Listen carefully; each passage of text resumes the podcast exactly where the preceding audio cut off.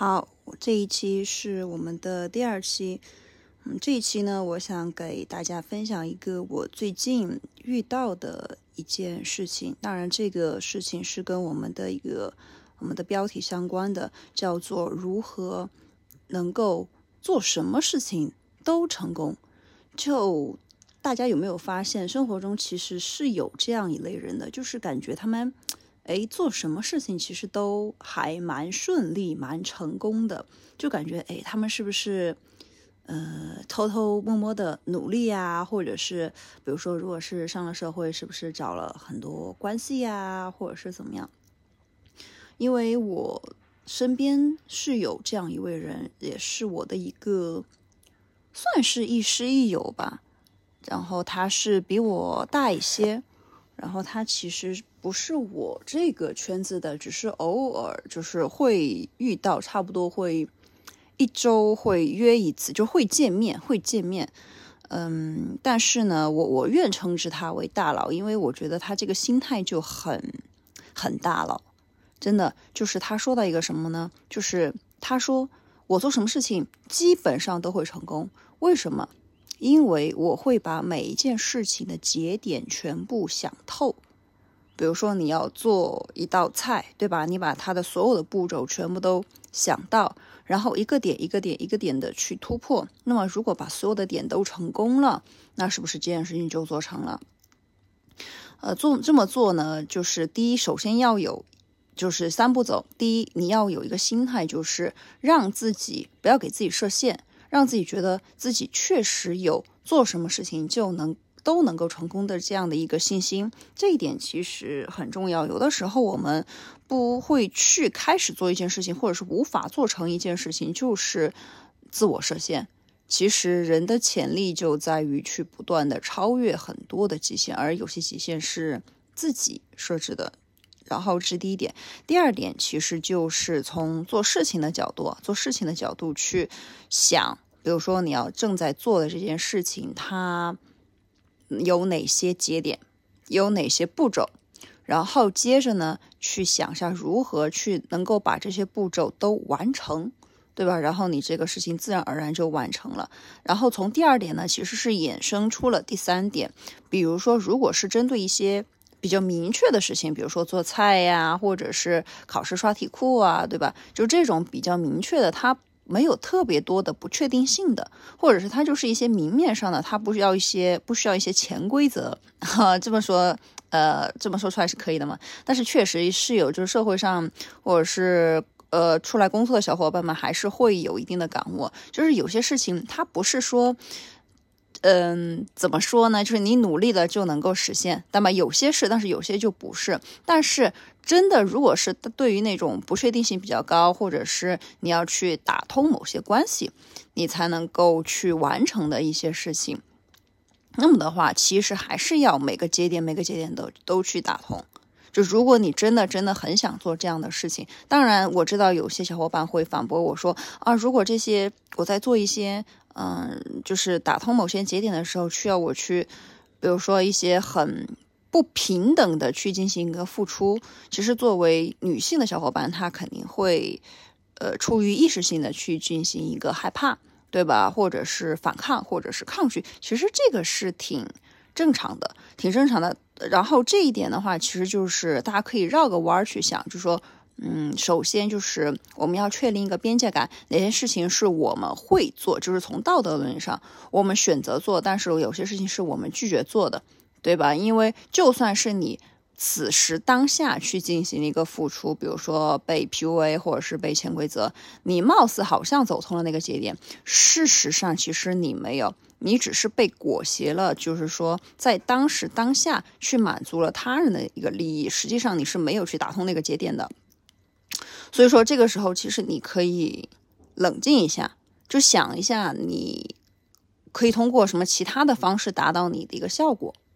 这种，因为说实话，如果你真的把所有的节点都想清楚、弄清楚了的话，那那些节点基本上都是很明面上的，就就是说都是比较光明正大的，没有特别多的暗地里藏刀和潜规则。如果因为有一旦有了潜规则，其实。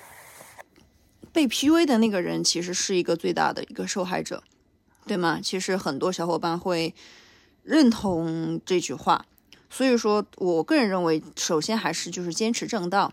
对吧？然后呢？首先，然后相信自己，不要被他人说什么。哎呀，你这么做是不行的。我以我什么多少年的经验告诉你，你这么做是不行的。然后你，你一定要按我这么说的做。还有什么？啊，我这么说，我这么做都是为了你好。就是怎么说呢？对吧？就是大家肯定都对这样的话非常熟悉。然后我也不就不说了。但是有一点就是，第一个经验它是会过时的。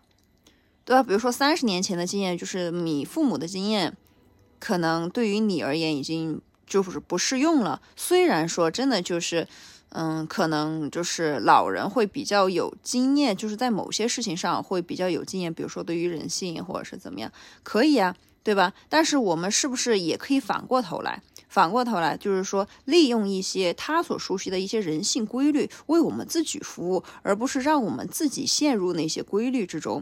比如说，举个例子，呃，很多就是大家就是说，现在啊，因为人工智能呢发展的越来越厉害了，很现在有一些很多比较嗯辛苦的岗位，它可能是处于算法之中，对吧？就很多工作在在这种工工干这种工作的小伙伴，他可能是呃活在或者是。一直都处于算法的一个控制之中，比如说他能够中多少钱，或者是他能够从哪哪些渠道做钱，然后呃怎么接单，对吧？然后一天接多少单，就这种，他很容易困在算法里，这就是被规则利用了，对吧？是，然后但是呢，我们反而要去利用那个规则为我们自己做事，而不是被那种潜规则 PUA。我觉得这一点也很重要。所以说，当这位。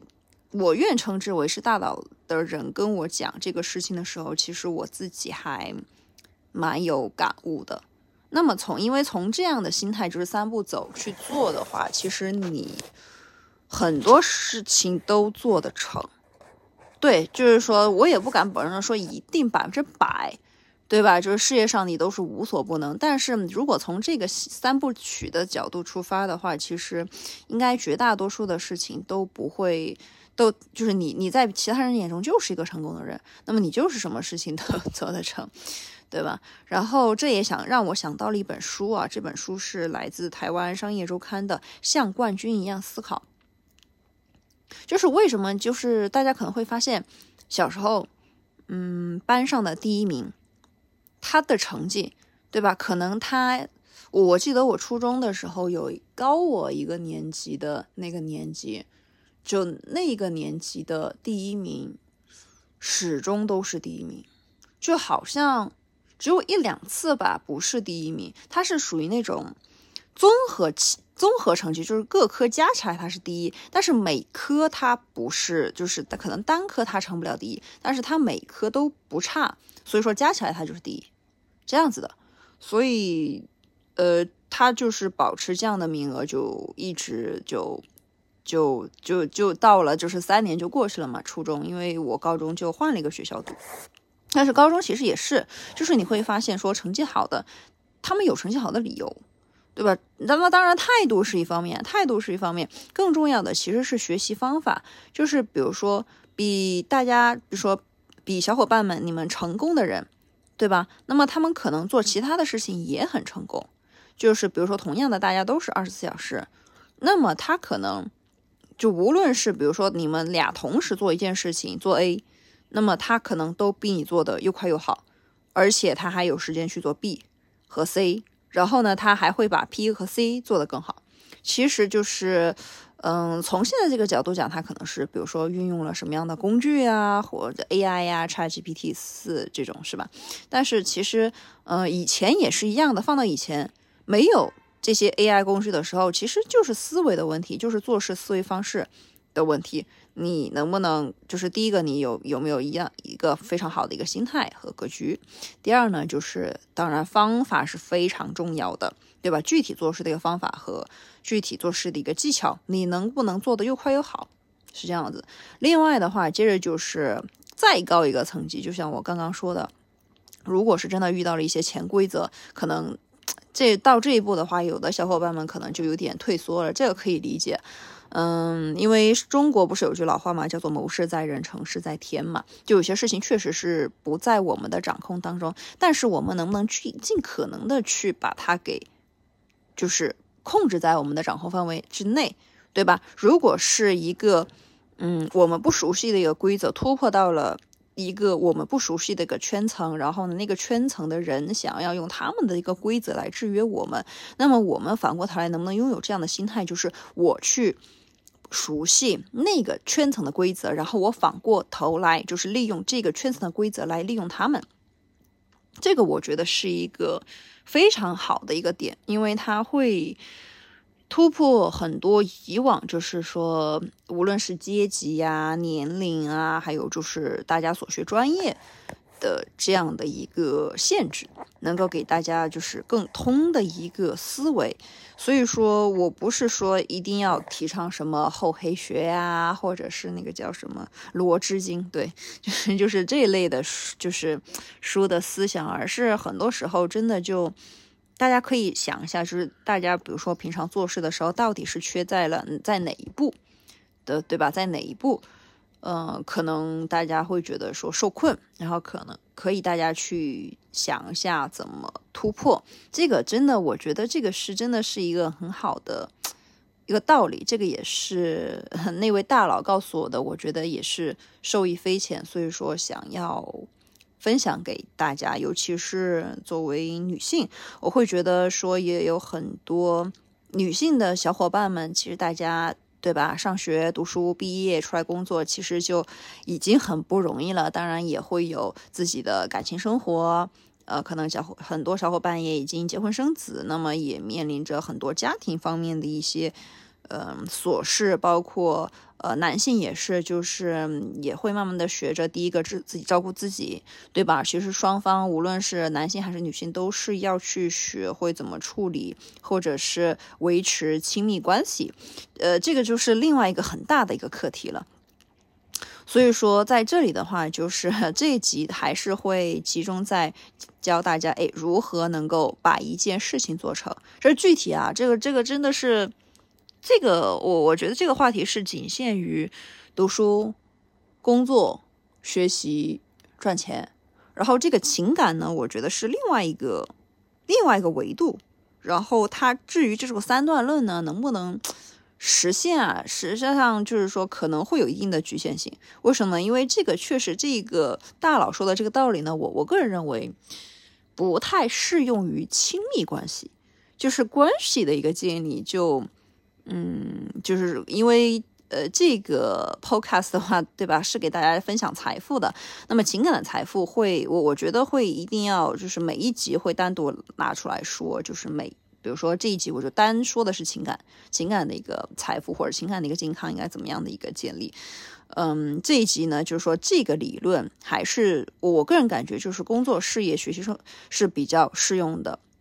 大家如果是在这些领域遇到了这样的难题，其实不妨用这样的三段论，可以试试看看能不能给大家拓宽新的思维，然后呢去进行一个突破。好，这一集的内容就到这里，嗯，我们周日再见，拜拜。